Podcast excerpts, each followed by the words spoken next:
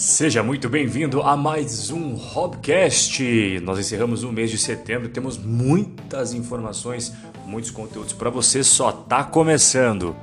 Vamos começar falando de bolsa de valores, então? É um dos temas que o pessoal mais gosta. Então, a bolsa brasileira encerrou o mês de setembro com uma queda de 4,8%, pior mês desde março. Lembrando que março não tem como ganhar, né? Março caiu tanto, teve tanto problema e olha só, setembro acabou então apresentando mais uma queda.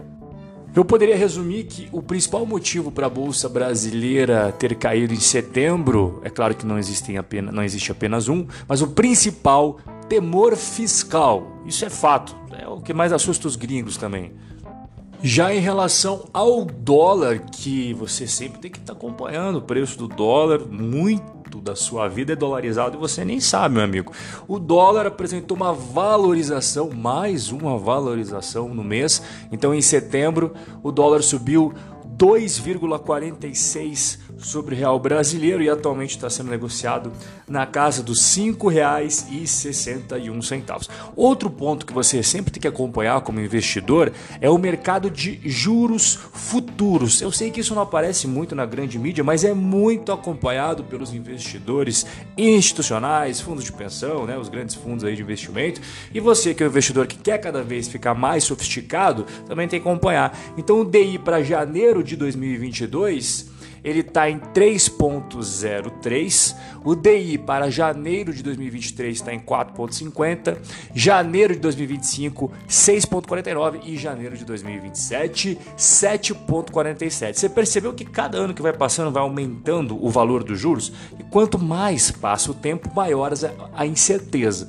Então, esse custo da incerteza no tempo ele vai fazer com que os juros sempre sejam maiores. Essa é a chamada curva de juros que você sempre escuta por aí. Um ponto interessante também no mês de setembro foi a intenção do governo de financiar o Renda Cidadã com recursos é, da educação, né, os recursos do Fundeb e também da, do não pagamento de precatórios para poder pagar o Renda Cidadã. Isso não caiu bem e o Guedes, inclusive hoje, dia 30 de setembro, falou que isso não é verdade, que a equipe não está pensando em fazer isso, enfim, já está tentando mudar aí é, o, o entendimento do mercado a respeito disso. Inclusive o Guedes aproveitou hoje para falar que o pessoal do Ministério da Economia está estudando fazer a fusão de 27 programas. Você sabia que o Brasil tinha 27 programas de auxílio? Pois é, eu não sabia que eram 27 não. Então ele quer consolidar esses 27 para criar um baita programa, até para simplificar, né? Para simplificar bastante as coisas. E em relação ao desemprego, pois é, as coisas no Brasil em relação ao emprego, desemprego não tão legais não, tá? Atingiu 13,8% no trimestre de maio a julho, que são os dados mais recentes que foram divulgados, e é a mais alta taxa da série histórica que foi iniciada em 2012, tá? Pelo pessoal lá do IBGE.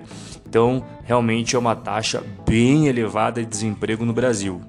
E já que nós estamos falando de emprego, vale ressaltar que em setembro já saíram os números aí da economia norte-americana, foram criados 749 mil vagas no setor privado.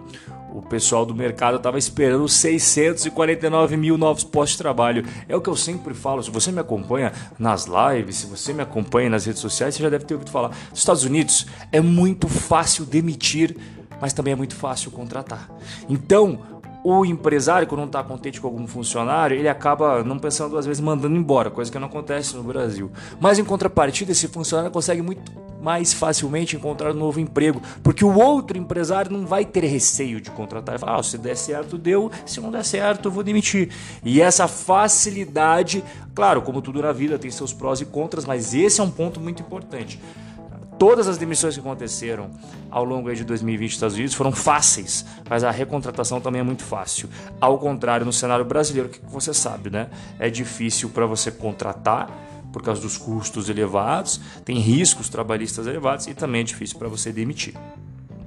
Mais um indicador que você tem que acompanhar se você quer se tornar um investidor cada vez mais sofisticado é o PMI, que basicamente é a sigla em inglês para o índice gerente de compras. Pô, Rob, o que, que, é isso, cara? Nunca ouvi falar. É o mercado financeiro acompanha, tá? Então eu vou explicar para você.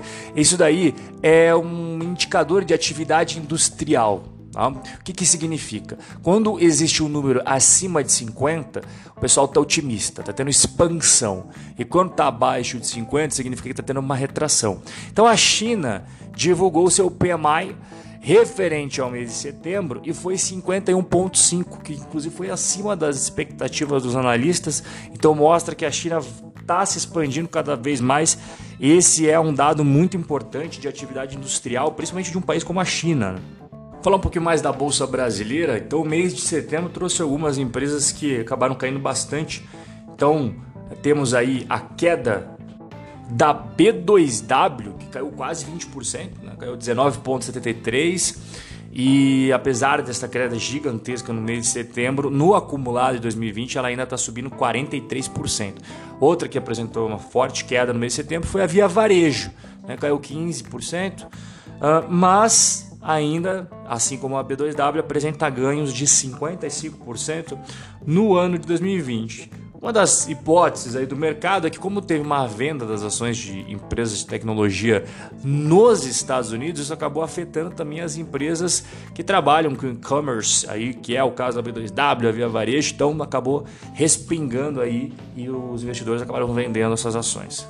Entre as principais baixas também estão as ações da Cosan. Ela caiu aí 17,92%. É, vale, vale lembrar né, que os preços do açúcar eles devem permanecer fracos nos próximos meses devido à expectativa aí que o mercado volte a registrar superávit apenas no ano que vem. Isso daí, inclusive, foi uma informação publicada pela Bloomberg. E essa forte produção deve se sobrepor ao retorno a padrões da demanda mais normal após, as paralisações do Covid-19, né, que acabaram limitando o consumo. Então, o que, que isso significa, Rob? Traduz isso daí para mim. Cara, é, isso tende a segurar os preços, que já acumulam uma queda de 11% em relação ao, ao topo lá de fevereiro de 2020, antes de começar todos esses problemas. O mercado, inclusive, está esperando aí uma super safra em 2020 e 2021 e acredito que deve ter um superávit de 10 milhões de toneladas aí no mercado depois de um déficit de 5 milhões de toneladas em 2019 e 2020. Então, isso é importante para a COSAN. A Rumo também acabou caindo, caiu 15%, muito por conta aí da, da notícia que a Superintendência Geral Conselho Administrativo de Defesa Econômica do CAD, né? Eles encaminharam aí ao tribunal do órgão um processo contra a Rumo com recomendação de condenação da Rumo, aplicação de multa por infração à ordem econômica. Isso acabou pesando bastante as ações da Rumo na bolsa. Também teve a PetroRio, né, que caiu 16%, muito por conta da queda do petróleo do mundo. A PetroRio está ligada a petróleo, então os temores que o pessoal está tendo de uma segunda onda do coronavírus nos países desenvolvidos, isso iria afetar a recuperação econômica, consequentemente a demanda do petróleo. Portanto, a PetroRio também caiu. Bom, a gente falou do lado dos ursos, agora a gente vai falar do lado do tourinho. Vai, tourinho! A Localiza subiu 17% em setembro, muito por conta da fusão. Né? Ela anunciou a fusão com a Unidas. Isso impulsionou demais as ações da Localiza na Bolsa de Valores. A Vale também teve um ótimo mês de setembro, subindo em quase 12%, tanto por causa da alta do dólar, que beneficia as empresas exportadoras, quanto pela perspectiva de pagamento de dividendos. É, tudo isso contribuiu bastante, inclusive pegando aí carona na Vale, a Gerdau também subiu em meio à alta dos preços dos aços. Pão de Açúcar também apresentou uma alta considerável, quase 10%. Por quê? Porque ele anunciou, comecinho do mês inclusive, que estava querendo fazer a cisão do seu braço de atacarejo, o açaí. Isso daí acabou impulsionando bastante os papéis do grupo Pão de Açúcar na bolsa de valores. E por fim, vamos falar de mais uma que subiu, que foi a Azul, subindo também quase 10% no mês de setembro. Os investidores é, estão acreditando na retomada dos voos. O próprio Deutsche Bank já divulgou um relatório dizendo que a demanda doméstica de voos no Brasil já está se recuperando, o segmento corporativo já começou a ter uma recuperação notável em meio à reabertura da economia, mas ainda tem muita coisa para rolar. Muita água vai passar embaixo da ponte. Resumindo o cenário aí da Azul. GPM, vamos falar de inflação. De acordo com os dados divulgados pela Fundação Getúlio Vargas aí nessa última terça-feira, o IGPM alcançou 4,34 no mês de setembro, sendo que já tinha subido 2,34 no mês de agosto. É o maior valor do IGPM desde novembro de 2002. Pois é, se você considerar os últimos 12 meses, houve uma alta de 17,94. O IGPM, meu amigo, tá subindo horrores. Eu já cantei essa bola faz tempo. Se você me acompanha no YouTube e no Instagram, você sabe o que eu tô falando. Eu já falo isso faz um bom tempo. E assim, nós chegamos ao fim do nosso Hobcast, com os melhores momentos aí da bolsa e do mercado brasileiro, também falando um pouquinho de mercado internacional no podcast de hoje. A gente se vê no nosso próximo encontro. Forte abraço e até a próxima.